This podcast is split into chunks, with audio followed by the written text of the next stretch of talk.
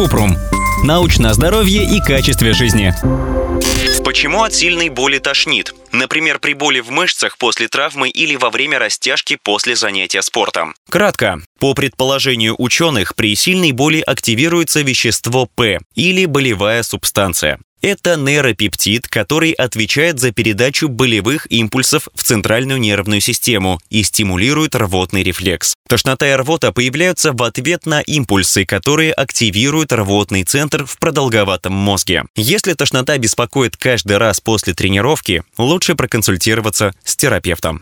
Подробно. Вещество П и его рецептор нейрокинин-1 есть в нейронах головного и спинного мозга. Они участвуют в возникновении боли, стресса и беспокойства. Также вещество П локализуется в клетках вегетативной нервной системы, мышцах и в большом количестве в рвотном центре головного мозга. Поэтому, кроме реакции на боль, вещество П вызывает тошноту или рвоту, расширяет сосуды, увеличивает проницаемость капилляров, вызывает сокращение мышц. Когда при травме повреждаются ткани, запускается каскад биохимических реакций, который активирует передачу нервного импульса в головной мозг и человек ощущает боль. Если боль настолько сильная, что вызывает раздражение рвотного центра, то у человека возникают тошнота или рвота. Еще тошнота может возникать при боли во внутренних органах из-за рефлекторного возбуждения вегетативной нервной системы. Это объясняется тем, что у боли есть несколько компонентов. Сенсорный, который связан с раздражением болевых рецепторов, эмоциональный и вегетативный. Например, воспаление поджелудочной железы, часто сопровождается тошнотой, рвотой, потоотделением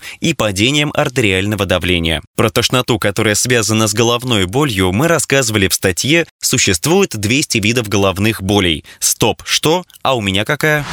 Ссылки на источники в описании подкаста. Подписывайтесь на подкаст Купрум, ставьте звездочки, оставляйте комментарии и заглядывайте на наш сайт kuprum.media. Еще больше проверенной медицины в нашем подкасте без шапки. Врач Врачи и ученые, которым мы доверяем, отвечают на самые каверзные вопросы о здоровье. До встречи!